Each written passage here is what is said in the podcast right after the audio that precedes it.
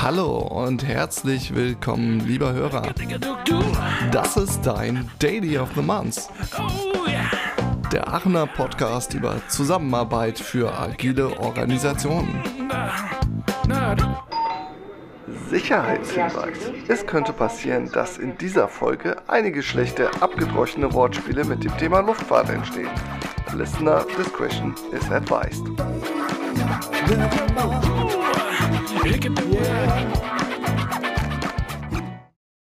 Ich heiße euch herzlich willkommen zu unserem heutigen Flug mit der Daily of the Month Cabin Crew.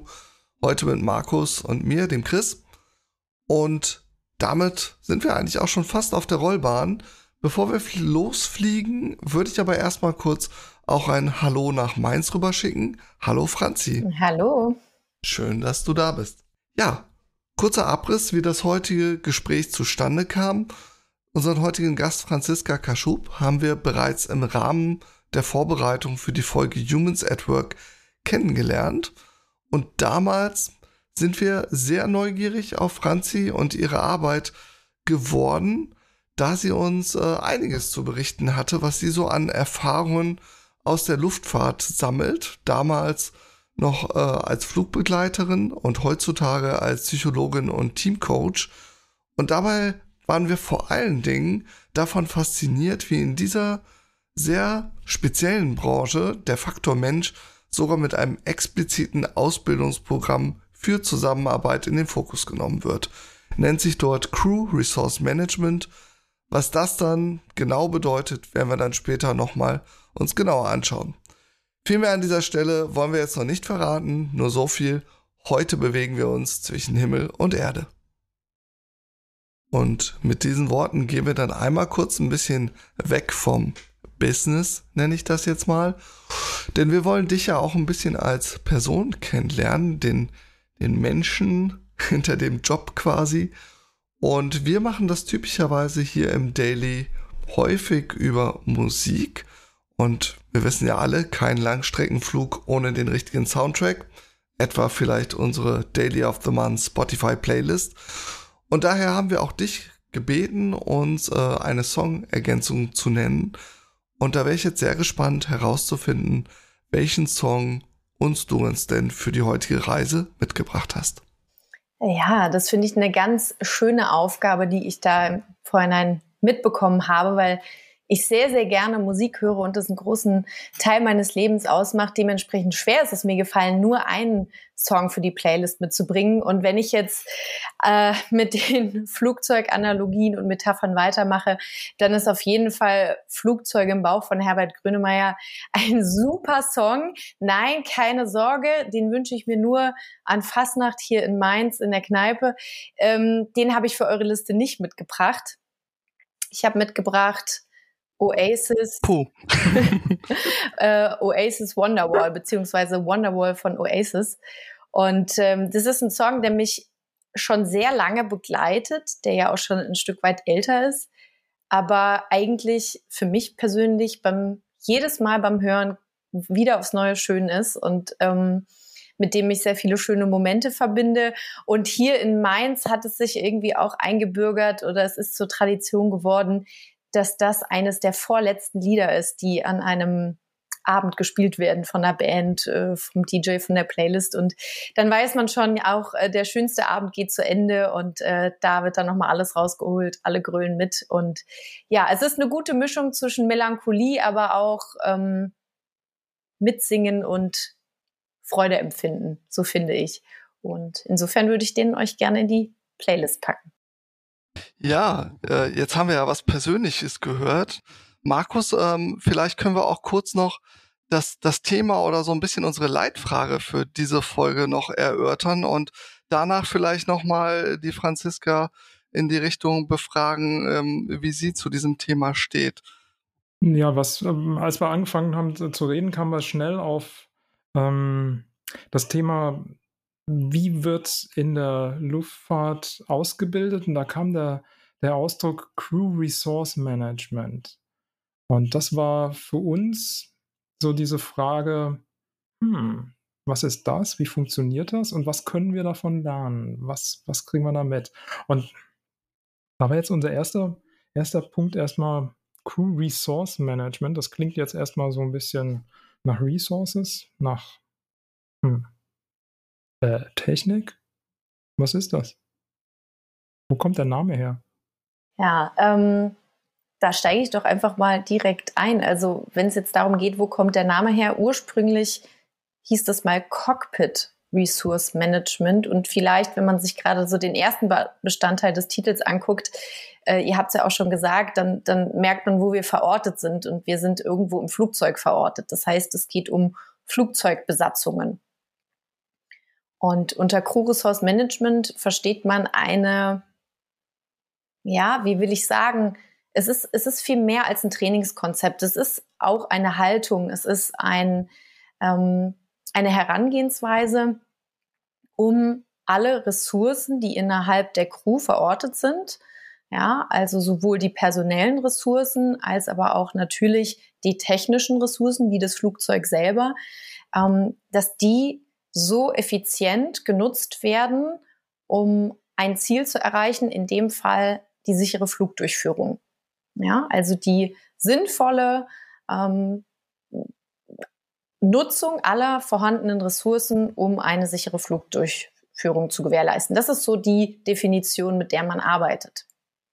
Und jetzt stecke ich schon ganz tief da drin, was ist das eigentlich? Aber vielleicht gehe ich noch mal einen mhm. Schritt zurück und sage, wie ich dazu gekommen bin. Genau, wieso beschäftigst du ja. dich damit? Ja. Genau, und was ist deine Rolle und wieso oder was willst du damit bewirken in dem Kontext CRM? Das wäre nochmal cool, um was rund genau. Also fangen wir doch mal ganz am Anfang an. Und zwar bin ich nach dem Abitur von der Schulbank quasi direkt in den Flieger geplumpst, weil ich erstmal als Flugbegleiterin gearbeitet habe. Das heißt, ich bin als Anwenderin des Crew Resource Management gestartet. Ja? Äh, das heißt, ich habe in meiner Grundausbildung auch einen dreitägigen Initial-Kurs zu dem Thema Crew Resource Management gemacht und wir nennen das jetzt mal vereinfacht eine Art Teamtrainingskonzept, ja, also ein Training für interpersonelle Fähigkeiten. Und äh, habe dann als Flugbegleiterin gearbeitet und auch gelernt, was es denn in der Praxis heißt, als Team effektiv zusammenzuarbeiten und CRM, so wie ich es jetzt mal abkürze, auch wirklich zu leben. Ja, man kann ja vieles lernen in der Theorie, aber CRM ist etwas, was gelebt werden muss, damit es funktioniert. Und parallel zu meinem Dasein als Flugbegleiterin habe ich angefangen, Psychologie zu studieren. Das war schon immer das Ziel. Und ähm, gerade als Flugbegleiterin, wo man viel mit Menschen zu tun hat, hat sich dieses Ziel oder dieser Traum auch bestätigt.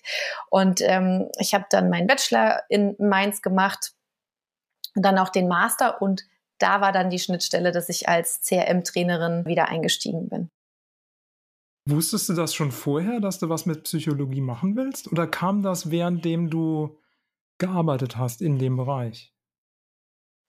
Nee, tatsächlich war das schon ein vorveranlagter Wunsch. Und ich habe gesagt, okay, komm, arbeite erst mal zwei Jahre, drei Jahre und guck mal, ob der Wunsch dann immer noch da ist, weil natürlich ähm, Einstieg ins Psychologiestudium, hoher NC und so weiter, ne, muss man ein bisschen ähm, was für tun oder auch warten. Und dann hat sich das nur bestätigt durch die Arbeit in, in den verschiedenen Teams mit den verschiedenen Führungskräften ähm, und auch maßgeblich CRM, weil das einfach total faszinierend war, ähm, wie Menschen zusammenarbeiten und welche Faktoren da auch mit einzählen. Ja, also in CRM geht es eben um den Faktor Mensch, um unser Erleben und, und unser Verhalten im Kontext von Mensch und Maschine im, im Team. Und das Erleben und Verhalten von Menschen, das ist Psychologie. Insofern für mich die perfekte Vereinigung dieser Themen. Äh, mich äh, wirft es immer noch mich wirft das immer noch so ein bisschen aus der Bahn, diese Abkürzung CRM, muss ich kurz an der Stelle. Für alle, die das jetzt auch ein bisschen irritiert, weil CRM, alle, die da so einen gewissen Marketing- äh, oder Kommunikations-Background äh, haben, denken da direkt an Vertrieb und das sogenannte Customer Relation Management. Ähm, darum geht's hier nicht, sondern das ist dann die Abkürzung für das Crew Resource Management. Ähm, nur um das nochmal klar zu kriegen. Wobei ich das auch schon sehr schräg finde. Resource Management klingt für mich auch schon wieder total nach Betriebswirtschaft. Ne? Also haben sich das irgendwie mal BWLer ausgedacht? Äh, weißt du das zufällig am Rande? Mhm. So Ressourcen muss man sparen, Ressourcen muss man schonen, Ressourcen müssen maximiert werden und gemanagt werden. Und eigentlich geht das ja so ein bisschen weg von diesem menschlichen und irgendwie im, im Kern äh, klingt das für mich auch wieder nach einem Kommunikationsthema.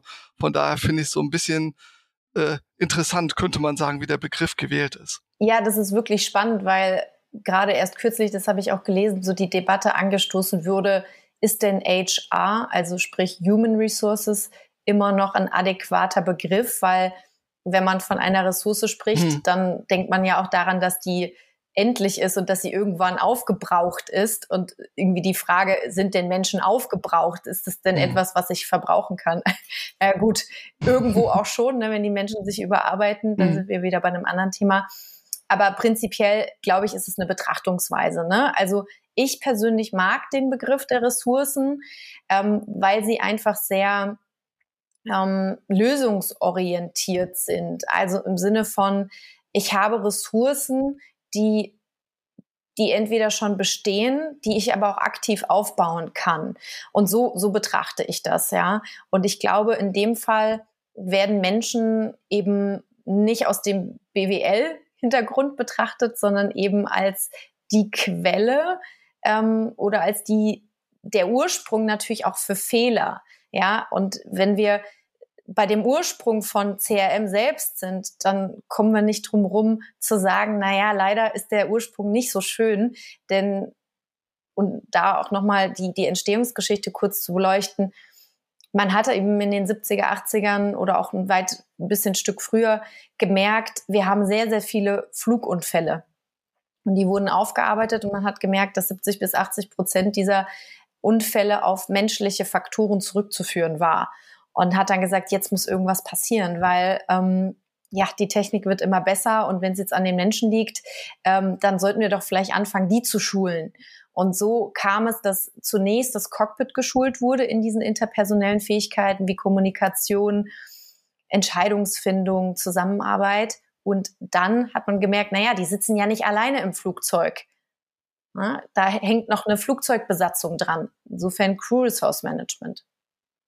Und so wurde das ein standardisiertes Training, was ausgeweitet wurde auf alle Airlines und mittlerweile auch gesetzlich festgeschrieben ist. Das ist wichtig zu wissen. Ich versuche jetzt gerade mal so den Unterschied zu sehen. Du hast eben schon gesagt, das ist so eine Art Teambuilding. Teambuilding kennen wir ja. Also wir sind also in, in, oft in der Softwareindustrie unterwegs und da gibt es das Teambuilding. Ich sehe aber einen ziemlichen Unterschied zu dem, was in der Luftfahrt passiert, auch das Augenmerk, wie viel Wichtigkeit darauf ähm, ja, gegeben wird, wie viel Fokus darauf ist und wie viel ja, Intensität da äh, aufgewendet wird, rauszufinden, was braucht eine Crew, um wirklich funktionieren zu können. Ist das dieser Unterschied in den Extremen? Also du hast eben gerade äh, Flugunfälle ähm, genannt. Ähm, was ist da der, der Unterschied? Ist das diese Dringlichkeit, die das macht? Oder ähm, wo kommt das her? Ja, also es ist nun mal so, dass wenn es einen Flugzeugunfall gibt, dass einerseits ja ähm, ein, ein Riesenverlust ist, weil wenn ein Flugzeug abstürzt, äh, kommen eben direkt mal mehrere Menschen ums Leben und es hat eine sehr große mediale Reichweite natürlich auch. Ne? Also ähm, es war dann vielleicht auch so die Frage, naja, ähm, wie vertrauen den Menschen ins Fliegen, ja? Ähm, wie können wir das auch, auch fördern, ja? Aber natürlich, also wenn es um Menschenleben geht, ich glaube, dann ist das extrem klar, dass eben dann die Sicherheit verbessert werden muss oder das Sicherheitsniveau erhöht werden muss.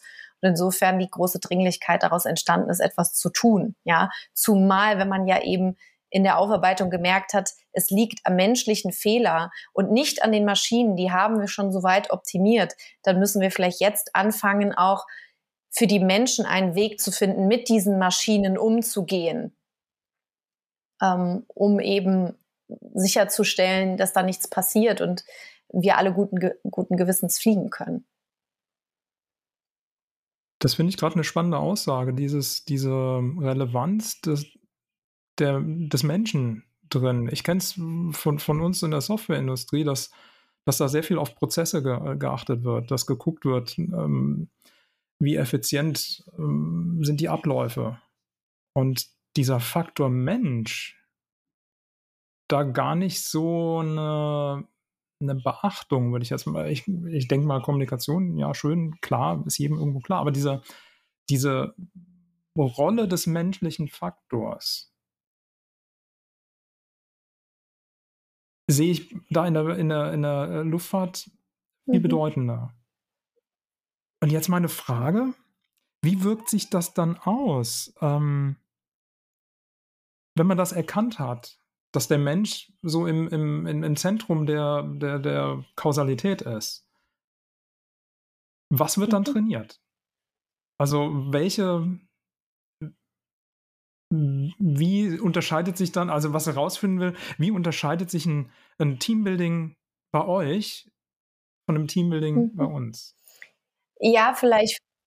Was sind die Aspekte im Crew Resource Management, die da wirklich ähm, ja, trainiert werden? Vielleicht äh, nochmal zu dem Wording. Also Teambuilding, also wenn man jetzt so ganz von, von außen drauf guckt, kann sich einem das als Teambuilding äh, darstellen. Es ist aber kein klassisches Teambuilding, weil Teambuilding ja so ein bisschen davon ausgeht, ich habe ein festes Team, was ich entwickle, was die, die, die Teamentwicklungsphasen von Bruce Tuckman durchläuft und irgendwo vielleicht hängen geblieben ist und ein bisschen Support braucht, um, um sich weiterzuentwickeln, um sich zu festigen. Und natürlich findet Teambuilding in der Luftfahrt auch statt. Das ist sogar eine sehr wesentliche Komponente. Ich möchte es aber noch mal kurz trennen von dem Q-Resource Management. Und zwar ist es natürlich ein Trainingskonzept, was sich auf Teams bezieht. Aber wir haben ja die Besonderheit in der Luftfahrt, dass wir in sogenannten Ad-Hoc-Teams zusammenarbeiten. Das heißt, dass wir immer im Team arbeiten, wir aber nie die Teammitglieder kennen äh, und nie wissen, wer, wer wird denn heute mit mir auf diesem Flug sein. Und vielleicht ist genau das der Grund, weshalb es eben erforderlich macht, dass wir alle einen gemeinsamen, so wenn ich von wir spreche, dann, dann spreche ich jetzt von den Flugzeugbesatzungen, dass wir alle einen gemeinsamen Nenner haben an, ähm, an Werten, an Einstellungen und Verhaltensweisen, vor allem Verhaltensweisen, die zuträglich sind, um gut im Team miteinander arbeiten zu können. Das heißt, wir können Crew Resource Management einerseits als Grundlage für erfolgreiche Zusammenarbeit sehen. Im Verlauf oder über die Jahre aber natürlich auch als Maßnahme, um die Teamarbeit immer wieder zu verbessern und zu fördern. Das ist dann vielleicht auch besser zu verstehen, dass, wie ich eben schon gesagt habe, jedes Besatzungsmitglied ein Initial Training bekommt, also auch ne, Cockpit, auch die, die Flugzeugbesatzung plus einen jährlichen Refresher. Und dort, um, um auf deine Frage jetzt ähm, direkt äh, einzugehen, was wird da trainiert? Es wird das Zusammenspiel der menschlichen Faktoren trainiert. Das heißt, von Kommunikation über Entscheidungsfindung hin zu Stressbewältigung, aber auch Führungsaspekte, von Wahrnehmungsaspekten, also ähm, wie funktioniert die menschliche Wahrnehmung, die sich natürlich dann auch wieder auf Teamprozesse beein äh, niederschlägt, Teamprozesse beeinflusst, ähm, bis hin zu untergeordneten Themen wie Resilienz. Also ganz großes Thema Stress schränkt eben unsere Ressourcen ein. Wir wollen aber diese Ressourcen erhalten, also brauchen wir eine Resilienz. Also es dreht sich auch da wieder alles um den Erhalt dieser Ressourcen oder zumindest die die Abwehr der Gefahr, dass Ressourcen minimiert werden. Und ähm, da gibt es sogenannte klassische CRM-Faktoren, die dann in den Trainings ganz unterschiedlich adressiert werden. Auch die sind gesetzlich festgelegt. Und ähm, das macht es im Vergleich zu anderen Branchen natürlich einfach. Ja? Wenn ich eine gesetzliche Vorgabe habe, dann, dann komme ich da nicht drum rum, die zu schulen. Ich habe jetzt gerade schon äh, eine ganze Palette an, an Trainingsthemen rausgehört bei dir. Könntest du einfach mal ein, zwei rauspicken? Ich, du hast zum Beispiel über Resilienz ähm, gesprochen oder Entscheidungsfindung oder noch, noch Dutzende andere äh, Trainingsaspekte, wo du einfach mal beschreiben kannst, wie man sich so ein Training vorstellen kann. Und wird das dann irgendwie live auf einem richtigen Flug gemacht? Sitzt man da im Simulator? Ist es eigentlich total egal, wo man sitzt? Oder beschreibt doch einfach mal, wie so eine Trainingssituation ist ja. bei euch.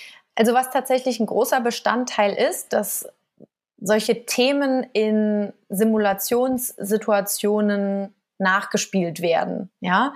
Ähm, und das möglichst realitätsnah. Und da gehen wir dann auf Flugzeugattrappen, die tatsächlich auch typische Flugzeugtöne machen, typische Flugzeugbewegungen, also möglichst realitätsnah, um um die Teilnehmenden in eine Situation zu verfrachten, die sich die sich auch als eine solche anfühlt. Ja, also da werden dann vorrangig Notsituationen trainiert. Das heißt, ähm, wenn wir eine Rauchwarnung haben oder wenn tatsächlich ein Feuer gelöscht werden soll. Ja, also schon eben solche Ausnahmesituationen. Und dann gibt es ein Szenario, was, was durchgespielt wird. Es wird da eine Crew eingeteilt und ähm, die sogenannten Standard Operation Procedures werden abgearbeitet. Also das sind ähm, Verfahren, die jeder prinzipiell kennt, ja, kennen sollte optimalerweise. Ähm, und die auch eingehalten werden sollen. Aber es geht auch zusätzlich um diesen CRM-Aspekt. Also wie haben wir im Team eben diese Herausforderung gemeistert? Und wenn die Übung dann abgeschlossen ist, erfolgt ein Debriefing. Also eine Besprechung der Übung. Und da eine genau, Review. Genau, eine Retro, eine Retro, Retro genau. Und dann wird auf die einzelnen CRM-Faktoren eingegangen. Und ähm, es wird die aktive Crew befragt. Wie hast du das erlebt? Dann werden Beobachter gefragt. Das heißt, man kriegt auch aus jeder Perspektive ein Feedback. Und da greift dann ein anderer wichtiger Aspekt, dass man sagt, okay, Fehler machen ist gut. Wenn, wenn, wenn Fehler gemacht werden, dann bitte jetzt in dieser Attrappensituation, dass wir sie besprechen können, dass wir aber auch die Fehlerkultur fördern, auch ein ganz großer wichtiger Aspekt. Und dann würde ich als Trainerin auch nochmal ein Feedback geben und so wird diese Situation aufgearbeitet. Also das wäre so eine Attrappenübung und dann gibt es natürlich aber auch ganz klassische mhm. Übungen, ähm, wo Kommunikation mal geübt wird ähm, im, im Lehrsaal. Da habe ich jetzt eine Frage zu. Und zwar ähm, habe ich das jetzt richtig verstanden, dass es, ähm, dass man davon ausgeht, dass es nicht allein ausreicht, Standardprozesse zu haben. Was weiß ich, irgendwo kommt Rauch raus und dann wissen alle, was zu tun ist und hinterher wird geguckt, ob sie sich auch alle an die Regeln gehalten haben. Also habe ich es richtig verstanden, dass das gar nicht ausreicht, sondern die eigentliche Lösung von dem Problem ist, ja, okay, wir haben zwar Standardprozessuren, aber eigentlich müssen wir miteinander kommunizieren. Wir müssen aufeinander eingehen. Wir müssen gucken, wie verhält sich der eine und darauf zu, äh, zugehen. Habe ich das verstanden, so verstanden, dass das CRM eigentlich der Aspekt Richtig, ist? genau. Also wir, wir unterteilen mhm. da eben sogenannte Emergency-Aspekte äh, und CRM-Aspekte. Das heißt, das eine ist so sicherheitsrelevant und da gibt es eben diese ganzen Vorschriften. Das ist ganz klar, wie es gemacht wird. Und ähm, CRM ist eben so die Qualität des Ganzen auch. Ne? Also man kann dann in einer Übung gutes CRM oder weniger gutes CRM beobachten und das beeinflusst natürlich auch, wie gut wurde dann am Ende mit dieser Notsituation umgegangen. Ja, das heißt, selbst wenn alle ihre Standard Operating Procedures gut abarbeiten würden, das kann nur dann gut sein, wenn CRM gut ist, weil es am Ende eine Teamaufgabe ist, wo alle Ressourcen erfolgreich genutzt und eingesetzt werden. Also anders geht es gar nicht. Ich, ich habe gerade mal versucht in meinem Kopf das zu übertragen auf die äh, Retro und das Scrum Framework. Und wenn wir so eine Retro machen und wir stellen bestimmte Dinge fest, die verbesserungswürdig sind im Team und das Team sagt, da wollen wir was dran tun und überlegt sich dann bestimmte Action Items, die dann direkt mit in den nächsten Sprint kommen, also quasi auf die Agenda kommen und Commitment herrscht, dass man da jetzt anpackt und irgendwas ändert, was weiß ich, dass man da irgendwie ein System umstellt, dass man irgendwie mehr Perk Programming macht macht oder was auch immer man sich da überlegt hat als Verbesserung. Äh, wie kann man sich das bei euch vorstellen, wenn ihr jetzt feststellt, da sind Dinge nicht so ganz ideal gelaufen oder ähm, wie geht ihr dann auch die Verbesserung an? Lässt ihr die Leute selber wählen? Äh, wird das mit eingeplant? Wird das dann in einem Trainingszyklus bearbeitet? Also wie packt man dann den Stier richtig bei den Hörnern, wenn man da ein Problemchen gefunden hat?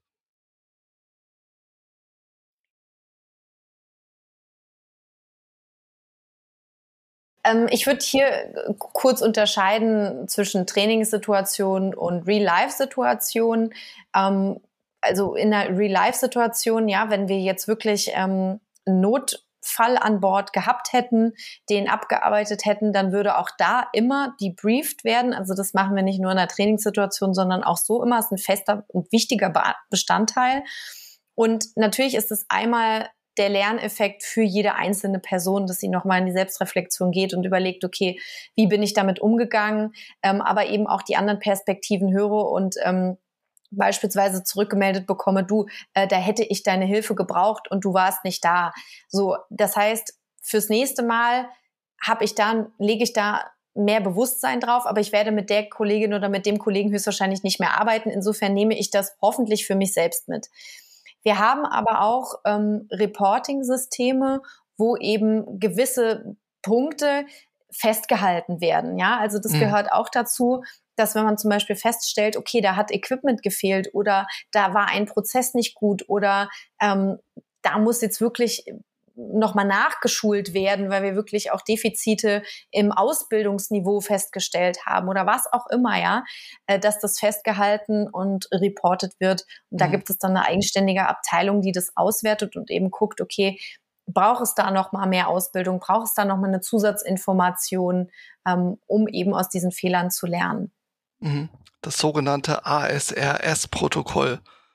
Kann das sein? Ich habe ein bisschen Klugscheißerwissen gesammelt. Das Aviation Safety Reporting System. Es taucht in irgendeinem Podcast Danke, auf. Zum Beispiel. Ich wollte dich gerade an eine Vereinbarung erinnern, die wir ganz am Anfang mal gemacht haben, dass Abkürzungen erklärt werden. Danke. Yes. Franzi, ich habe da aber gleich noch eine Anschlussfrage. Und zwar, wir haben jetzt über Training ähm, äh, geredet und wie ihr euch da auseinandersetzt mit und auch ein Debriefing. Ähm, wie kriegt man das dann im Alltag hin? Also ich habe so ein Training mitgemacht, ich habe dann Übungssituationen. Ähm, wie kriegt man das nachhaltig im Alltag übertragen? Und was mich jetzt interessiert, ist folgende Frage. Ich sitze am Flughafen als Passagier am Gate und äh, warte, dass, dass das Boarding anfängt. Und kurz vorm Boarding kommt so in einem Trupp der Pil die Piloten und die ganzen äh, Flight Attendants, die kommen alle zusammen da rein. Mhm. Ähm, also ins Flugzeug. Die kommen zusammen. Haben die sich vorher im Hotel getroffen und haben dann irgendwie so ein, ähm, ich nenne es mal Ceremony, das, das, so nennen wir das, in, oder ein Ritual? Oder ähm, ist da der Pilot derjenige, der dann erstmal ein hm, Teambuilding macht? Oder treffen die sich einfach, wissen Bescheid und es geht los? Oder im Flugzeug selber, haben die dann so ein, wir formieren uns jetzt als Gruppe Ritual gibt's das? Ja, auf jeden Fall. Und das ist ganz, ganz, ganz wichtig. Also ne, davon ausgehend, dass wir Ad-Hoc-Teams sind, brauchen wir eine gewisse Teambildungsmaßnahme, um uns als ein solches auch zusammenzufinden. Also ich würde jetzt fast sogar sagen, nimm irgendeine Crew, wirf sie in ein Flugzeug und die würde das wuppen, ja. Aber das kann sie nur, weil eben eine ausgeprägte Teamkultur in der Luftfahrt herrscht und die wird dadurch kultiviert, dass es solche Rituale gibt. Das heißt, vor jedem Flug trifft sich die Crew in einem Briefingraum, lernt sich kennen, sehr schnell, sehr kurz und bespricht die wichtigsten Punkte.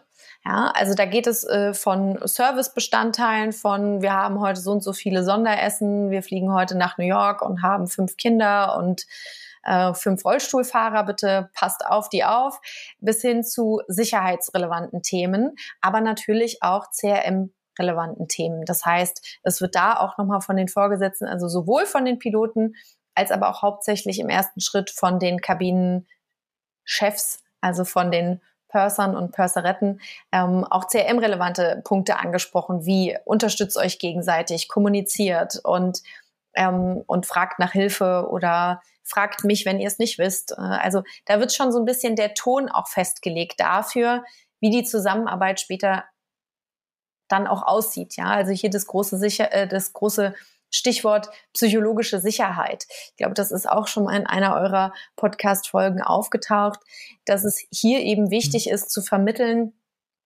ihr könnt dumme Fragen stellen, ähm, ihr könnt euch hier sicher fühlen, ähm, damit wir eben als gutes Team zusammenarbeiten können, weil wir kennen uns ja noch nicht. Und insofern haben wir da eine ganz kurze Phase, wo das Teambuilding stattfindet, offiziell und sobald es dann zum Flieger geht, haben wir nochmal so ein inoffizielles Teambuilding. Da wird sich im Crewbus ausgetauscht und so ein bisschen abgeklopft, mit wem habe ich es denn hier so zu tun. Und dann geht's auf den Flieger und auch da gibt es verschiedene kleinere Rituale, die mehr oder weniger formell oder informell sind, weil sich dann auf dem Flugzeug auch nochmal Subteams bilden. Ja, so es gibt ja verschiedene Klassen: First Class, Business Class, Economy Class und auch da wieder untergeteilte Subteams, die dann wieder ein, ein Teambuilding formen. Jetzt hast du schon direkt zwei Sachen gestreift, die mich auch nochmal auf ein sehr spannendes Thema äh, bringen, was mich interessieren würde. Ähm, zum einen diese, diese Ad-Hoc Offenheit und Sicherheit quasi sehr direkt auch miteinander eine Kommunikation zu finden, die dann vielleicht auch mal äh, äh, viele auch, auch kritische Töne, sehr, sehr ehrliche, klare Worte erfordert und kein drumherum schweifen, weil man ja je nach Situation auch schnell agieren muss. Und das andere äh, Thema war, du hast auch häufiger von den Führungskräften geredet. Und ähm, also da steckt für mich so ein bisschen dieses Hierarchiethema drin. Und auch als du am Anfang über diese Flugzeugkatastrophen gesprochen hast, das war nämlich was, was ich gefunden hatte. Da gab es ja diesen Teneriffa-Zwischenfall der, glaube ich, somit mhm. das klassischste Beispiel war, ich weiß nicht, 70er oder 80er. Und da war es ja der Fall, dass der Kapitän einfach komplett äh, eine Order äh, einfach übergangen hat. Und er hatte sogar von seinem Untergebenen noch einen Hinweis gekriegt, du hast noch keine Freigabe zum Losrollen und hat sich einfach nicht drüber drum geschert. Und es hätten eigentlich mehrere Leute äh, einschreiten können. Für viele Leute war es ja. wahrscheinlich klar, dass der gerade großen Bockmiss macht, der dann auch hinterher zu einer Katastrophe geführt hat. Und da ist natürlich die große Frage nach Umgang mit Autoritäten und so ein bisschen Abkehr von dem äh, alten Helden äh, Schema, was wir ja auch so ein bisschen aus der alten äh, Firmenwelt kennen mit den äh, großen Leitwölfen, die ganz oben stehen und die nicht hinterfragt werden sollen und so. Ne? Vielleicht könntest du mal mhm. ein bisschen was sagen zum Umgang mit Autorität und der Notwendigkeit auch von Hierarchien ähm, in der Luftfahrt. Fände ich spannend. Ja, gut, dass du es ansprichst. Es ist ein wichtiges Thema, weil es einerseits anders und modern ist im Vergleich zu der ähm, Arbeitswelt, die du gerade angesprochen hast, und auf der anderen Seite aber auch sehr strikt ist. Also wir haben da zwei Extreme, die ein Pilot, eine Führungskraft vereinen muss, die, die, die sehr spannend sind. Denn es ist zum einen so, dass man sagt, jeder darf jedem etwas zurückmelden. Also es soll jeder die Möglichkeit haben, ein, an, eine andere Person auf Fehler hinzuweisen, unabhängig der Hierarchie, also losgelöst von der Hierarchie, weil wir haben natürlich ein sehr starkes Hierarchiegefälle. Wenn man einen Kapitän hat, darunter dann noch vielleicht einen ersten, einen zweiten Offizier, dann noch einen ersten, einen zweiten Kabinenchef und dann irgendwo die kleinen Flugbegleiter, ähm, die, die am Ende der, der Kette stehen, die aber gleichzeitig, so sagen wir immer, die Ohren und Augen der Piloten sind. Ja, das heißt, die Piloten sind ja irgendwo auch auf das Feedback angewiesen von den FlugbegleiterInnen, die hinten in der Kabine sind und viel, viel mehr auch mitbekommen. Und wenn es jetzt darum geht, auch, ähm, ja, Fehler rückzumelden oder auch Zweifel zu äußern, so muss es möglich sein, das eben auch ähm, aufwärts der Hierarchie zu tun. Und das ist Teil der CRM-Ausbildung, dass eben geschult wird, wie mache ich das denn? Und da ist das Stichwort Assertiveness. Das heißt, eine Durchsetzungsfähigkeit, die gleichzeitig aber auch respektvoll ist. Das heißt, ich muss wissen, wie spreche ich denn etwas an und ich muss aber auch als Flugbegleiterin meine Grenzen kennen, denn am Ende entscheidet dennoch immer der Kapitän. Also das ist das andere Extrem, was ich am Anfang erwähnt habe, dass the final vote ne, beim Kapitän beim Kapitän liegt, beziehungsweise das sogenannte Kapitänsentscheid. Und ähm, natürlich ist auch da jeder Kapitän angehalten, äh, Zweifel, Fragen ähm, oder verschiedene Meinungen auch einzuholen. Ja, und das, das funktioniert sehr gut. Und insofern ist die Fliegerei da auch gerne mal Vorbild eben für andere Industrien und auch andere Branchen der Wirtschaft. Ich finde das gerade spannend, diese Frage, ähm, so Kapitänentscheid, der hat das letzte Wort. Hängt das nicht auch von der Situation ab? Also ich kann mir vorstellen, wenn das Flugzeug gerade wirklich im Sturzflug ist, ähm, da brauchst du jemanden, der A, Erfahrung hat und B, auch sagt, so, das machen wir jetzt, weil dann kannst du keine Umfrage machen, sag mal, was würdet ihr machen? Und ähm, da brauchst du jemanden, der sagt, so, so geht's. Ähm, ja, absolut. Aber es gibt ja auch noch ganz viele andere Situationen. Und ich meine, ich, ich habe so die Vorstellung, dass bei uns in der, in der Softwareindustrie, wir haben ja auch eine Hierarchie und äh, ich frage mich, in welcher Situation ähm, soll, ist es sinnvoll, dass welche Personen mhm. mitentscheiden? Und ich habe den Eindruck, dass zu oft hier irgendwelche Kapitänsentscheidungen getroffen werden, wo irgendwer oben sagt, nee, das muss ich jetzt entscheiden, weil es ist ja so dringend, obwohl äh, wir sitzen nicht im Flugzeug, das im Sinkflug ist. In, in, äh, Gibt es auch Situationen in der, in der Luftfahrt, wo der Kapitän eigentlich gar nicht derjenige ist, der das entscheiden muss und der dann auch sagt, komm Leute, ähm, macht ihr das?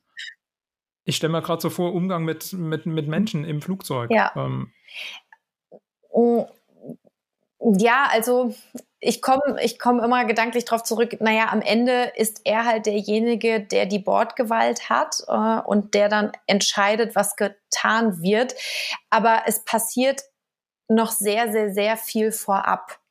Ja, das heißt, ähm, es geht ja darum, wer hat welche Entscheidungsbefugnisse. Und da sind FlugbegleiterInnen und auch ähm, Purser, PurserInnen schon in der Lage, sehr, sehr, sehr viel vorab zu entscheiden. Ne? Also, dass es zu so einem Kapitänsentscheid kommt, ähm, da muss schon sehr viel auch passieren. Und ähm, natürlich ähm, bezieht sich das auf Dinge, die seinem Kompetenz oder ihrem Kompetenzbereich unterliegen. Und das ist halt im Vorhinein sehr, sehr klar definiert, weshalb es da selten zu Unstimmigkeiten oder auch Unzufriedenheiten kommen, weil das einfach Entscheidungen sind, die kann ich nicht, ähm, die kann ich nicht treffen. Er trägt am Ende die Verantwortung dafür. Und diese vorgelagerten Schritte, also zum Beispiel, wie du ansprichst, der Umgang mit Menschen, also wenn es beispielsweise einen äh, einen Gast gibt, der sich gegen die Regeln, der sich nicht an die Regeln hält, ja, dann gibt es viele einzelne Schritte, die vorgelagert sind, wo, wo Flugbegleiter genau wissen, wie sie damit umgehen sollen und ähm, auch eine sehr große Freiheit darüber haben, diese Situation unter Kontrolle zu bekommen. Das heißt, das werden sie tun und das werden sie in 90 Prozent der Fälle hinkriegen oder sogar in 99. Und dieses eine Prozent dann, ähm, wenn alles getan ist, wird dann vom Kapitän übernommen.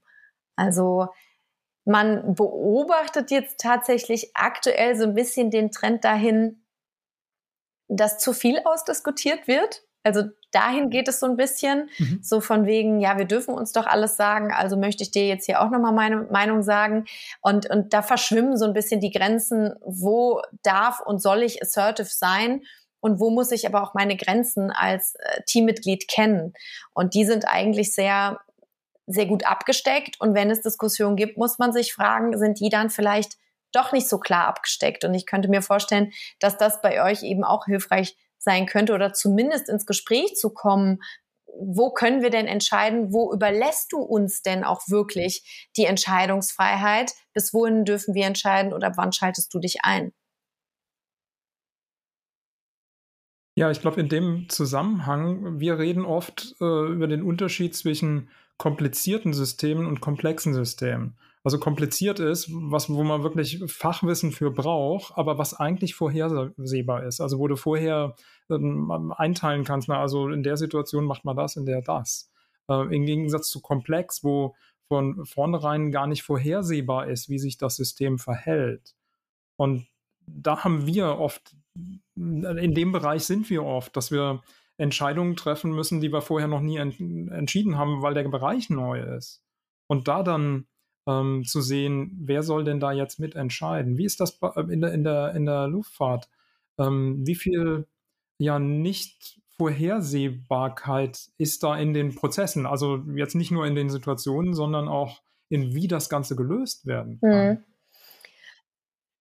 Oder ist, ist die Luftfahrt mehr deterministisch, dass eigentlich die, die, die Probleme, die auftauchen, ähm, ja nicht Standardprobleme, aber zumindest mal äh, schon ja. mal vorgedacht sind? Also natürlich ist die Luftfahrt auch ein sehr, sehr komplexer Bereich ähm, mit sehr, sehr, sehr viel Unvorhersehbarkeit, ne? weil jedes Flugzeug, ja, ja beisp beispielsweise alleine die, die Wetterkomponente, ja, und dann wird jedes Flugzeug, lass es ein äh, A380 sein, mit 500 neuen unterschiedlichen Leuten gepackt mit einer Fracht, die immer anders ist, mit immer anderen Crews ähm, und wird dann von A nach B geschickt. Das heißt, sehr, sehr, sehr viele ähm, unsichere Komponenten, ja, oder ne, Komponenten, die irgendwie zusammenspielen können. Nichtsdestotrotz gibt es einige Szenarien, die ja vorab ausgewählt wurden als äh, sehr typische Szenarien und die werden geschult. Und da ist jetzt äh, so der Knackpunkt, wie ich finde. Diese Common Scenarios werden geschult bis zum geht nicht mehr, um ein, eine gewisse Bottomline zu haben, mit der wir umgehen können. Und dann, wenn wir die gut geschult haben, sagen wir, na ja, und alles, was kommt, es kann anders sein. Und dann passen wir unsere unser Verhalten situativ an. Aber wir haben ein Grundgerüst, auf was wir zurückgreifen können. Und das ermöglicht uns in gewisse Handlungsroutinen und auch Automatismen zu kommen, dass wir unsere Ressourcen, wenn man es wieder so will, oder auch Kapazitäten sparen kann, um dann automatisch abrufbare Prozesse zu haben, die sich abspielen im Team und dann situativ angepasst werden. Also wenn man dann merkt, ah, Moment mal, das stellt sich jetzt hier doch anders dar, als wir es äh, gelernt haben. Ja, darauf sind wir ähm, äh, ja vorbereitet und dann greift ein anderer Resilienzfaktor und zwar die Improvisationsfähigkeit. Dann mit dem, was sich gerade zeigt, ähm, agieren zu können und neu kombinieren zu können. Und da spielt dann halt auch genau eben der Faktor Mensch mit rein. Wie gehen genau. wir miteinander um? Genau. Mhm. An der Stelle fände ich es nochmal cool, was Konkretes äh, uns anzuschauen, weil äh, so ähnliche Themen hatte ich auch in den äh, Vorbereitungsthemen, äh, die ich mir an, angelesen, angehört hatte. Da gab es viele, die sprachen darüber, wie wichtig überhaupt Planung in der Luftfahrt ist. Da wird dann davon gesprochen, wie umfassend und lückenlos die Planung eigentlich sein muss. Und es gibt Dutzende Checklisten, die irgendwie abgehakt werden. Und da hatte einer so einen schönen Satz gebracht, naja, aber man muss irgendwie auch äh, thinking outside the box oder outside the check äh, the checklist irgendwie, weil du kannst ja noch den tollsten Plan aufstellen, beispielsweise als Pilot. Das Wetter kann jederzeit äh, von jetzt auf gleich dich in eine ganz andere Situation bringen und dann musst du ganz schnell in Unsicherheit entscheiden, fliege ich weiter, fliege ich dann in die Wolken rein oder nicht, oder mache ich nochmal ein 180 und mache quasi nochmal eine Schleife oder wechsle sogar meine Destination. Ähm, und da wirklich dieses, diese, diese Stress, wie man, wie man sowas schult und Leute in so Stresssituationen dazu zu bringen, dass sie irgendwie locker genug bleiben und wirklich ganz smart analysieren, habe ich alle Informationen, die ich brauche, um jetzt die richtige Entscheidung zu treffen oder muss ich hier irgendwie nochmal Zeit gewinnen, nochmal eine Schleife drehen, um die Situation nochmal ausführlich, äh, ausreichend zu betrachten. Wenn du da nochmal so ein paar konkrete Techniken mhm. oder, oder, Trainings mal schildern könntest, wie sowas auf den Weg gebracht hat, weil das, gehe ich jetzt mal davon aus, spielt auch in den CRM-Bereich rein oder ist das was anderes? Nee, durchaus schon. Also du hast ja jetzt verschiedene CRM-Faktoren auch wieder angesprochen, so zum Beispiel das Thema Stressmanagement. Ähm, da ganz klassisch auch ähm, sich selbst kennenzulernen, wie und aber auch an Basiswissen zu Stress sich anzueignen. Was ist Stress? Wie wirkt sich Stress auf den menschlichen Körper oder das menschliche System aus? Wie wie funktioniert das gerade bei mir persönlich? Was bin ich für eine Stresspersönlichkeit? Und dann in solchen Attrappenübungen auch den Stress mal wirklich zu spüren. Ja, also wenn dann der berühmte Tunnelblick einsetzt und ähm, das Hören ist der erste Sinn, der dann aussetzt und ähm, man im Debriefing merkt, ich habe ja gar nicht gehört, was mir mein Kollege sagt. Ja, warum habe ich es nicht gehört? Weil ich so im Stress gewesen bin. Äh, dann ist das eine sehr, sehr wertvolle Erkenntnis. Das heißt, da also Übungen auch wirklich mal unter Stress durchzuführen, ähm, Wissen zu Stress auch zu vermitteln, weil sich Stress eben auf unsere Wahrnehmung negativ ähm, auswirkt. Das heißt, es ist immer ein Zusammenspiel aus Wissensvermittlung und dann aber auch Anwendung dieses Wissens. Und ein anderes Tool, was äh, wir auch gerne nutzen, ist die mentale Vorbereitung. Das heißt, wir hatten es eben von von Situationen, die wir vorhersehen können und die wir auch als solche üben und trainieren. Wir vermitteln aber auch die Technik zur mentalen Vorbereitung, dass wir sagen, so, und jetzt überleg dir mal, was wäre, wenn. Also das Antizipieren von verschiedenen Szenarien und zu sagen, naja, jetzt stell dir mal vor, es ist mhm. anders und dir fehlt Ressource XY. Jetzt stell dir mal vor, es wäre das. GPS. Genau. Und ähm, oder was machst du, wenn dein einziger verfügbarer Kollege auf einmal ohnmächtig wird, ja? Ähm, und, und dann das mal sequenziell durchzudenken und auch wirklich sich vorzustellen, was mache ich dann mit meinen Händen, mit meinem Körper, wo gehe ich hin, welche Ressourcen suche ich mir, ähm, das vergrößert den Möglichkeitenraum und bereitet einen mental eben schon mal drauf vor und ähm, hilft, dass dann viel schneller auch in so eine Procedure eingestiegen werden kann. Ja. Ähm, das das finde ich immer noch ein ganz wichtiges und schönes Tool. Das heißt, generell zu antizipieren. Mhm. Wir haben uns bis jetzt ähm, ja so ein bisschen die Extremsituationen angeguckt. Also ja, es passiert irgendwas und die Crew muss, muss reagieren. Jetzt gibt es aber noch einen ganz anderen Aspekt im, im Flugbetrieb und das ist die Arbeit mit den Menschen, die da an Bord sind. Ähm, ich habe da den Begriff EmotionsarbeiterInnen gehört. Ähm, also der Umgang mit Emotionen oder wie würdest du Emotionsarbeit definieren? Ja, ja sowohl FlugbegleiterInnen als auch beispielsweise das Pflegepersonal sind so diese prädestinierten Berufsgruppen für Emotionsarbeit. Bedeutet, dass sie teilweise Emotionen darstellen und verkörpern müssen, die sie gar nicht wirklich empfinden, tief im Inneren. Das heißt, wenn man im, im Service unterwegs ist, das kennt jeder, der schon mal als Kellner, Kellnerin gearbeitet hat und hat einen total blöden Tag und fühlt sich eigentlich nach zehn Tagen Regenwetter und muss jetzt aber einen auf gute Miene zum bösen Spiel machen, so, so gesehen, und muss ähm, eine, ein, ein fröhliches Gesicht aufsetzen, ja, ein, ein Happy Face, ähm, dann führt das zu, zu einer Inkongruenz ne, der gezeigten Fühle und der wirklich auch empfundenen Gefühle. Und ähm, da gibt es dann verschiedene Möglichkeiten mit umzugehen. Ja, also entweder ich, ich fake, fake das oder ich integriere meine Emotionen. Und ähm, das ist eben das, was auch empfohlen wird, ja. Also wirklich diese Emotionen auch zu spüren, die, die man dann zeigt. Und so ist es eben bei Flugbegleitern, dass sie auch Emotionen an den Tag legen müssen, die sie vielleicht nicht, nicht spüren ähm, in dem Moment. Jeder hat ja mal einen schlechten Tag.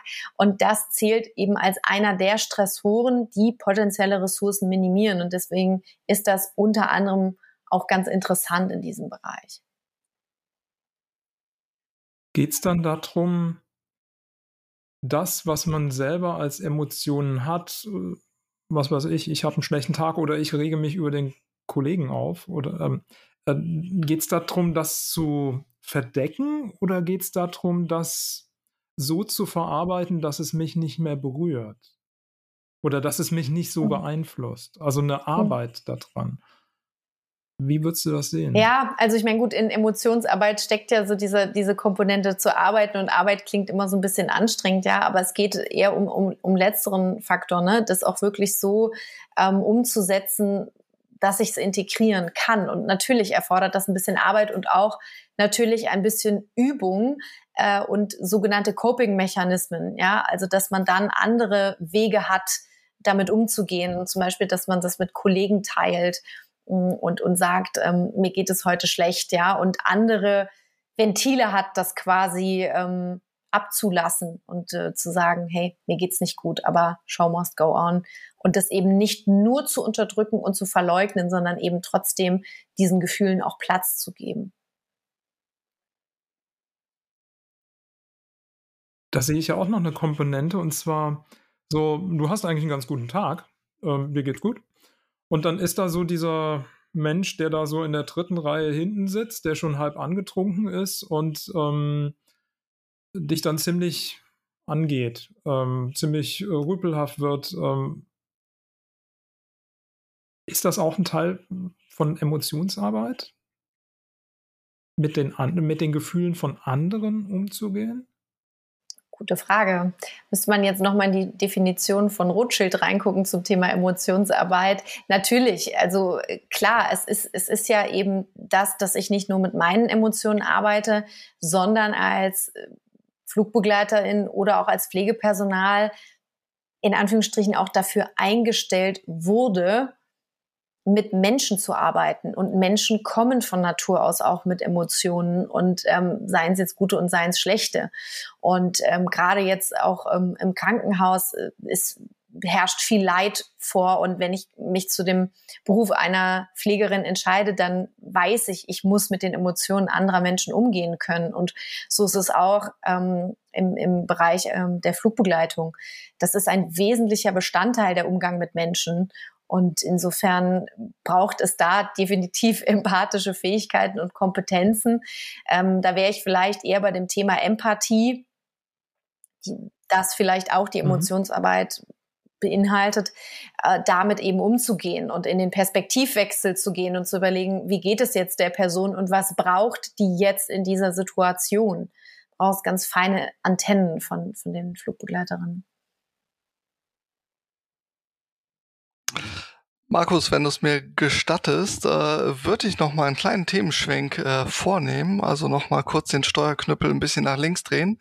Ähm, und zwar finde ich es auch sehr spannend, wenn ich so an die Flugfahrt denke und das versuche so ein bisschen zu übertragen auf äh, Scrum-Welt, dann haben wir da ja ganz klassisch eher so ein Scrum at Scale, also wirklich ein skaliertes, agiles Szenario, weil es sind wirklich ziemlich viele Teams, die alle für ein Ziel gut zusammenarbeiten müssen. Wir haben die Leute im Cockpit, wir haben die Leute hinten, wir haben die Leute auch in der Abfertigung an den Cockpits, äh, Sicherheitspersonal und so weiter.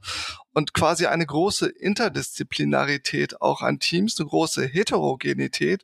Und da frage ich mich, ähm, inwieweit hat man da äh, in, in diesem Bereich CRM mit zu kämpfen oder inwieweit ist es auch etwas, was einem eigentlich in die Karten spielt? Hm. Ich glaube, das ist so eine generelle Frage. Ähm, ist ein gutes Team heterogen oder ist es homogen? Und ähm, der Trend äh, geht Richtung Diversität. Also wenn man auch mal guckt, was macht Teams resilient, also widerstandsfähig, dann ist es definitiv die Diversität, die einem Team da in die Karten spielt, weil man eben verschiedene Fähigkeiten und Kompetenzen hat, die man, die man nutzen kann. Ähm, was da nur total wichtig ist, eben ein gegenseitiges Verständnis füreinander zu haben, also auch für Unterschiedlichkeiten und darauf sensibilisiert zu sein, dass wir durchaus auch unterschiedliche Arten haben zu kommunizieren. Also ein ganz klassisches und schönes Beispiel ist, dass man immer sagt, dass FlugbegleiterInnen eine andere Sprache sprechen als PilotInnen. Also ähm, die vielleicht letztere eher auf der Sachebene unterwegs sind und FlugbegleiterInnen auf der Beziehungsebene. Und wenn dann übers Telefon kommuniziert wird, meistens ausschließlich, ähm, dann fehlen Hinweisreize wie Mimik und Gestik. Und dann kann es da auch schnell zu Kommunikationsmissverständnissen kommen. Und das ist dann eben auch Bestandteil eines CRM-Seminars, die übrigens interdisziplinär auch ausgelegt sind Ja, ah. also sogenannte Joint-Seminare dann nach dem initialen Training im Refresher, eben um ähm, Einblicke in die andere Berufsgruppe zu ermöglichen. Und das halte ich eigentlich für den wesentlichen Faktor, zu sagen, hey, wie geht es denen denn äh, in ihren Aufgaben? Wo haben wir Überschneidungen und wo haben wir auch Unterschiedlichkeiten? Also auch da ein schönes Beispiel, wenn wenn ein Flugzeug startet und landet, dann sind das sehr, sehr hohe oder da, da sind PilotInnen in einer sehr hohen Arbeitsbelastung. Das sind Phasen, wo sie sehr viel zu tun haben, wo sie sich stark konzentrieren müssen. Und gleichzeitig sind das aber eher Phasen, also FlugbegleiterInnen müssen da auch sehr alert sein, weil sie ja für die Sicherheit zuständig sind und falls was passiert, evakuieren müssen. Keine Frage. Aber die Arbeitsbelastung ist ganz gegenläufig. Das heißt, wenn wir dann in der Luft sind und Flugbegleiter ihren Trolley aufbauen und mit dem Service starten und 500 Gäste verköstigen, dann fängt im Cockpit die Entspannung an. Und dann ist es so, dass dann das Telefon hm. klingelt, so, wir würden jetzt ganz gerne was essen. Und die FlugbegleiterInnen denken sich, ja, Moment mal, bei uns hat die Arbeit gerade erst angefangen. genau. Und insofern, also ganz einfaches Beispiel, um mal zu veranschaulichen, dass es darum geht, sich gegenseitig ähm, und die Arbeit zu verstehen. Und dafür sind die Seminare da.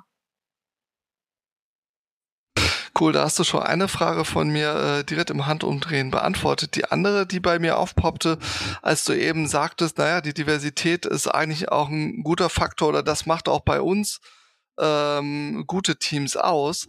Ähm, und du hast am Anfang gesagt, ihr habt viele Ad-Hoc-Teams, das heißt, ihr werdet immer bunt neu zusammengewürfelt oder im äh, Flugbetrieb werden Teams immer bunt zusammengewürfelt. Gibt es denn dann dahinter so eine Art Auswahllogik, die versucht, auf diese diversen Diversitätsaspekte zu achten?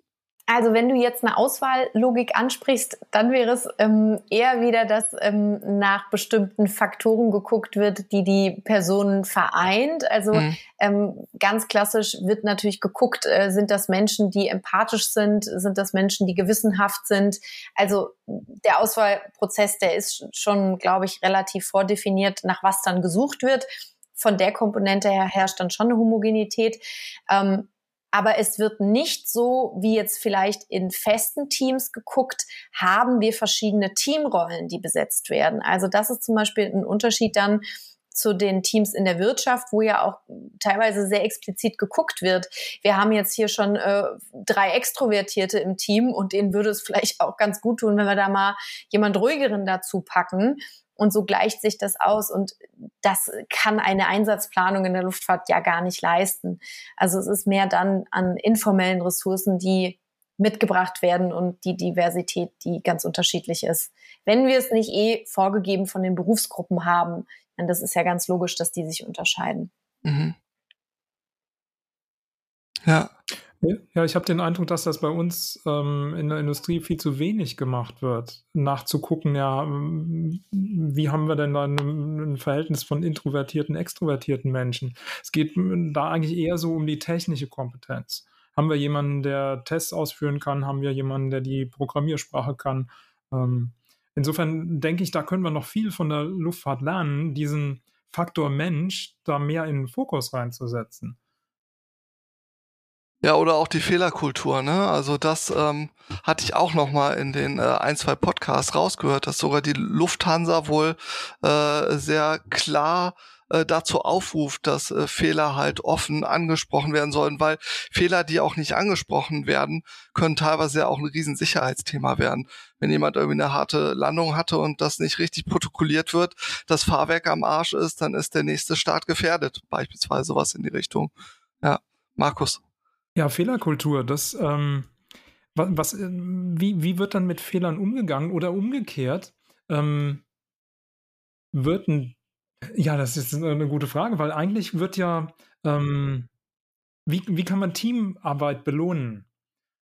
Weil ich meine, ich kenne es aus der Industrie, wer, wer, befördert wird oder wer einen Bonus kriegt, ist derjenige, der irgendwie eine Heldentat gemacht hat. Also der was irgendwie mm, außerordentlich gut gemacht hat, aber oft halt als Einzelperson. Und ich habe es ja jetzt gesehen, so in der, in der Luftfahrt geht es ja darum, Teams zu fördern, also die Zusammenarbeit zu fördern.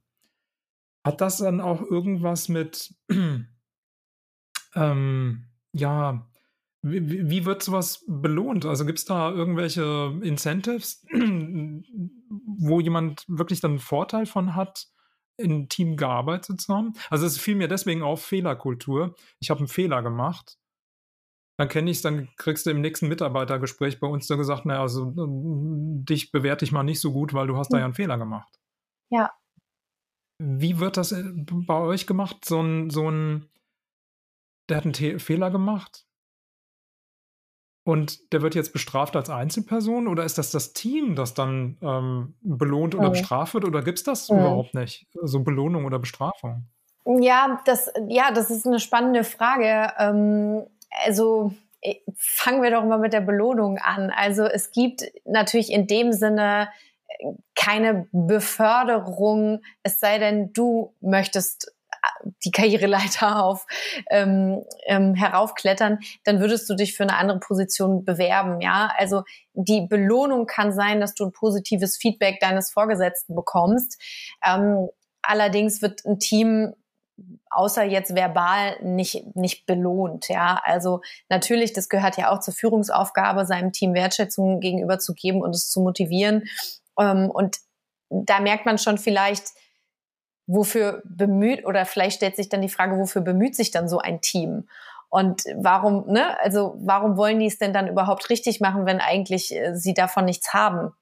Ähm, natürlich haben sie was davon. Und das ist aber eher intrinsisch veranlagt. Ich glaube, dass generell FlugbegleiterInnen eine sehr hohe intrinsische Motivation haben, ihre Arbeit gut zu machen. Einfach weil ihnen der Job viel Freude macht, weil sie da schon sehr viel zurückbekommen. Also das ist ein Job, wo man Input gleich Output so, ne? Also man sieht sehr stark, was steckt man rein, was kriegt man vom Kunden zurück. Und mhm. so ist es natürlich auch mit Kollegen und mit dem Teamwork, ja. Allein das kann ja eine Belohnung für mich als ähm, Mitarbeiterin sein, wenn ich in einem guten, gut funktionierenden Team arbeite, weil ich einfach gerne zur Arbeit gehe, weil es mir gut tut, weil es mich nicht anstrengt, ja, und weil ich auch positives Feedback bekomme. Also das, was Arbeitszufriedenheit mhm. beeinflusst, sind ja nicht immer die extrinsischen Faktoren wie Beförderung oder auch äh, das Entgelt, sondern ganz klar auch die persönliche Anerkennung und Wertschätzung. Also wir dürfen da nicht die Macht der, der Komplimente und der, der aufrichtigen, ehrlichen Wertschätzung vergessen. Ist das ein Teil vom CRM, äh, Wertschätzung? Feedback? Feedback auf jeden Fall. Ähm, also es funktioniert eigentlich nichts ohne Feedback, äh, egal in welche Richtung. Das ist auch ein großer Bestandteil. Wie geben wir uns Feedback? Wie nehmen wir Feedback? Wertschätzung ist da drin verwurstelt, ja, steht vielleicht jetzt nicht als expliziter CRM-Faktor im Raum, aber ich glaube, ohne Wertschätzung würde es nicht funktionieren. Das ist etwas, was informell mitschwingt, ja. Also es ist auch so ein Wohlwollen der anderen Person gegenüber, ne? Also auch ein Menschenbild, was davon ausgeht, der wird das schon so gut machen, ja. Ähm, der will, der will Gutes. Ich habe jetzt was gelernt und zwar, dass ich als Passagier da ja einen ganz wesentlichen Beitrag zur intrinsischen Motivation der Crew geben kann, indem ich zum Beispiel auch mal ein positives oh, Feedback ja. gebe. Das wäre doch jetzt der Aufruf an alle Zuhörer und alle Zuhörerinnen. Ähm, aber viele, viele tun das auch. Das ist ähm, schon sehr wertschätzend, ja. Genau, als Aufruf an alle Zuhörer bei eurem Rückflug aus dem Urlaub einfach mal äh, konkret. Vielen Dank für Ihre gute Emotionsarbeit. ja. ja, aber ich habe eben auch, als du gesprochen hast, gedacht, vielleicht könnte es auch ein Vorteil sein, dass auch der ja, das äh, viel gelobte Wort Purpose, ja. ne? Wofür mache ich eigentlich meine Arbeit? Was ist denn das Ziel? Und ich glaube, bei der Luftfahrt äh, könnte es ein bisschen naheliegender sein als beim äh, einzelnen Backend-Entwickler äh, für eine Schnittstelle in einem riesengroßen Computersystem für die Sortierung von Tupperdosen, was weiß ich. Da sieht er vielleicht sein, muss er seinen Purpose anders entwickeln als jemand, dem es wichtig ist, dass alle heil ankommen, zum Beispiel, oder dass er freudige Gesichter hat im, äh, an Bord Ganz genau. oder so. Ähm, wir sind schon ein wenig, äh, also unsere Flugzeit nähert sich dem Ende, also äh, eine kurze Durchsage vom Captain. Prepare genau. for landing. Deswegen hier an der Stelle schon mal. Genau. Also als Information, wir werden nicht mehr so lange äh, in der Luft sein. Dementsprechend äh, ist mir noch, äh, wäre es mir wichtig zu fragen, ähm, bei dem, was du alles geschildert hast über CRM ähm, und was ihr da alles Tolles und was du da alles mit bewegst und als Akteur anschiebst, wo siehst du eigentlich den, den größten Bedarf, wo sich eigentlich noch viel mehr bewegen müsste äh, in deiner Arbeitsdomäne? Wo sind die größten Baustellen noch offen? Bei uns jetzt in der Luftfahrt, meinst du? Mhm. Ja. Mm, ja, auch die Luftfahrt ist natürlich ähm, eine Branche, die von der heutigen VUCA-Welt sehr stark beeinflusst ist. Also ich denke gerade durch die, ja, man muss jetzt das Wort doch nochmal erwähnen, Corona-Krise hat die Branche sehr gelitten und auch vorher stand sie unter einem sehr, sehr hohen Wettbewerbsdruck, der sich ähm, bis aufs Personal auswirkt. Und da sehe ich gerade große Veränderungen, wie ja, wie, wie teilweise auch ähm, es an, an Wert verliert, ähm, Mitarbeitern Wertschätzung gegenüberzubringen. Also klar, Wettbewerbsdruck, aber es darf nicht ähm, sich negativ auf die Ressource Mensch auswirken. Und das ist ein großer Spagat, der gerade zu lösen ist, zu hinzubekommen ist, wie man Wirtschaftlichkeit und auf der anderen Seite aber auch ähm, die menschliche Ressource eben ausbalancieren kann. Denn wir wissen am Ende, die Sicherheit ist unser größtes Ziel. Das war, ähm, ist das Ergebnis aktuell eines schmerzhaften Lernprozesses der letzten 30, 40 Jahre. Wir haben das gut geschafft.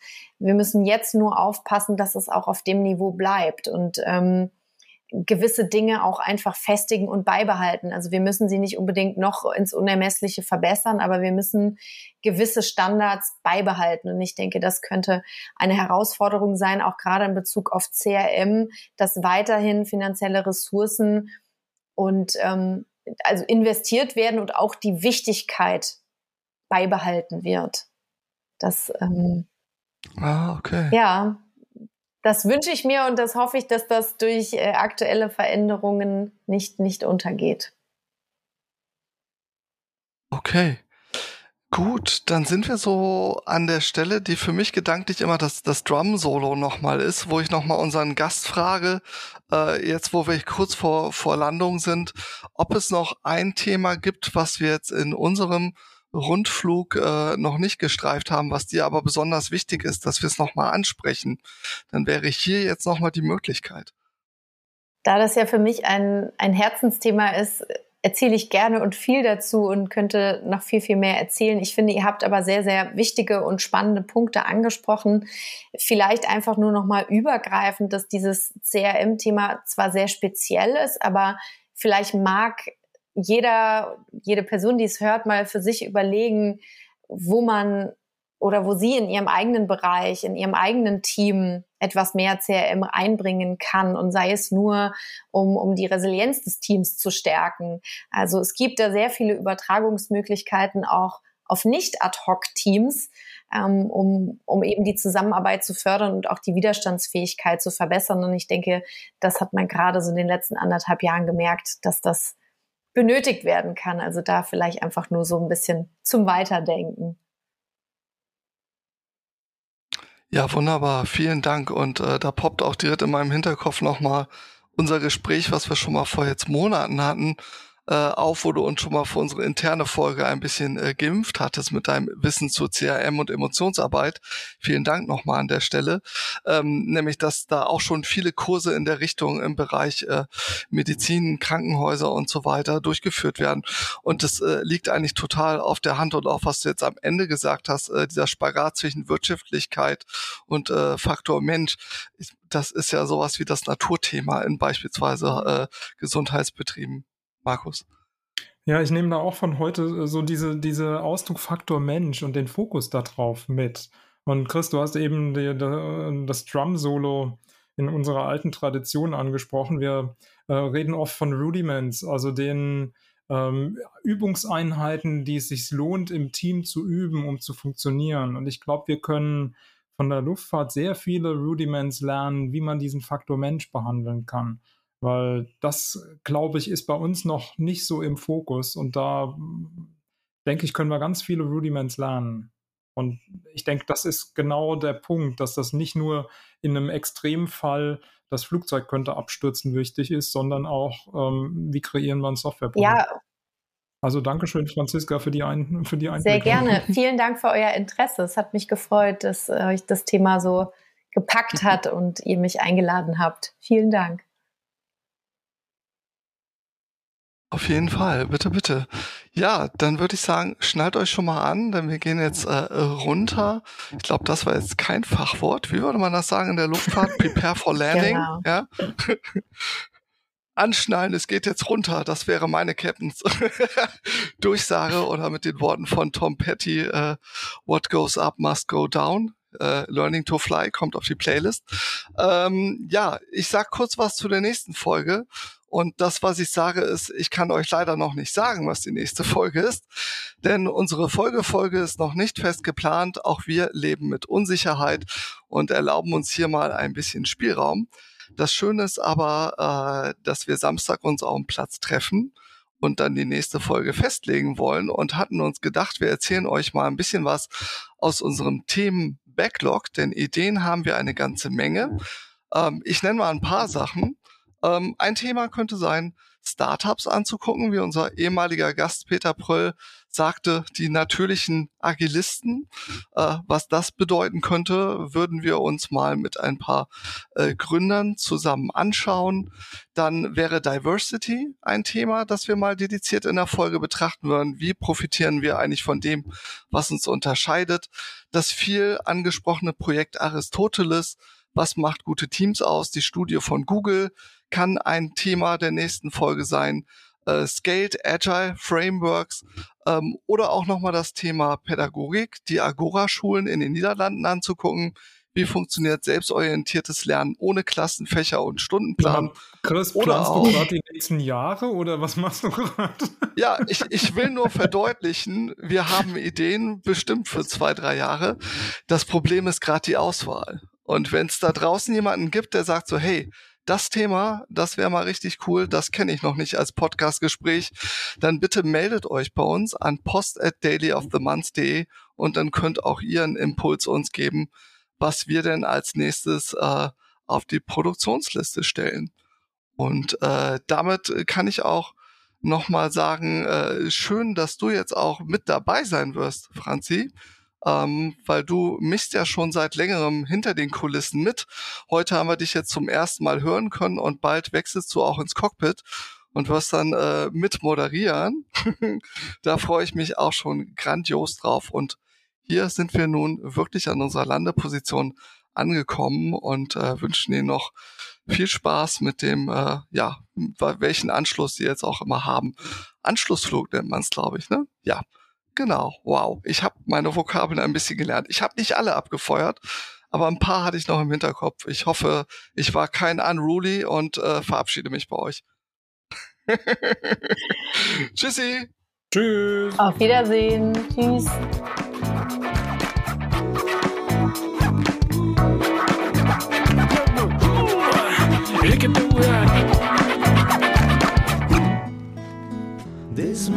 will happen only once, it will never happen twice for sure. By now, you should somehow realize that the show is done. Here is a song to end the podcast. We all say hello and goodbye. You will hear us.